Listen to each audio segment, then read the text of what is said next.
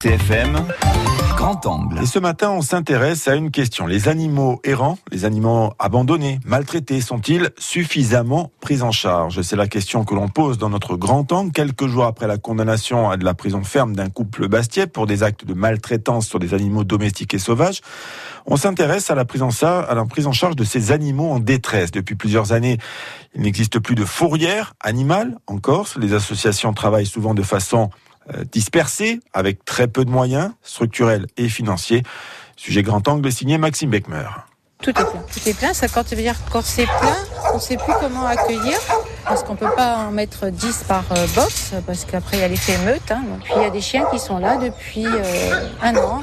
Implanté depuis 40 ans en périphérie d'Ajaccio, le refuge canin de Caldanicia ne peut plus faire face aux demandes. Cathy est bénévole. Son temps libre, elle le consacre à la promenade des chiens, le nourrissage et parfois le sauvetage d'animaux maltraités.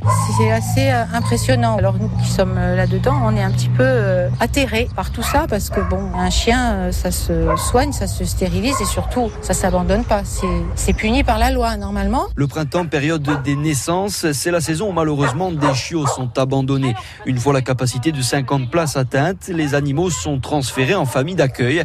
Un travail 100% bénévole qui correspond finalement à une mission d'utilité publique, reconnaît Evelyne Esteban, vice-présidente de l'association. On fait un travail d'utilité publique sans en avoir vraiment les moyens, hein, parce qu'on est un petit refuge associatif. On gère avec nos propres fonds, avec quelques dons et quelques subventions de quelques mairies. Une problématique qui, selon Evelyne Esteban, n'est pas prise en compte par les pouvoirs publics. Non, elle n'est pas bien prise en compte parce que de toute façon, en plus, c'est même un peu culturel en Corse. On a beaucoup de chiens qui errent. Alors ne parlons pas des chats, ça c'est encore une autre problématique. Mais il y a beaucoup de chiens errants sur Ajaccio et de partout dans la Corse. Et c'est presque culturel. On a toujours l'impression que les gens s'imaginent qu'ils peuvent laisser vagabonder leurs chiens, qu'on est dans un gros village ici sur Ajaccio et qu'il arrivera jamais rien. Alors qu'on s'aperçoit qu'un chien errant et en but à tous les dangers, hein, aussi bien les dangers de la route que les dangers euh, relatifs aux gens qui vont euh, le maltraiter. Problème financier, problème structurel, les associations souffrent de plusieurs maux, mais un projet de fourrière devrait se concrétiser d'ici peu dans l'agglomération ajaxienne,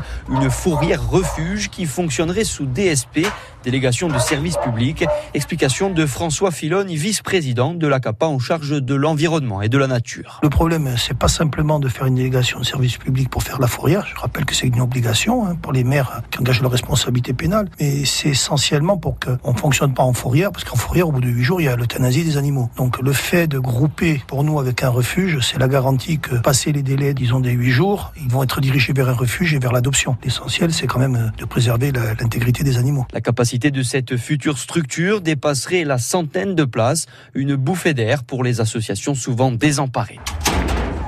La prise en charge des animaux, sujet à retrouver en podcast quand vous voulez sur notre site internet.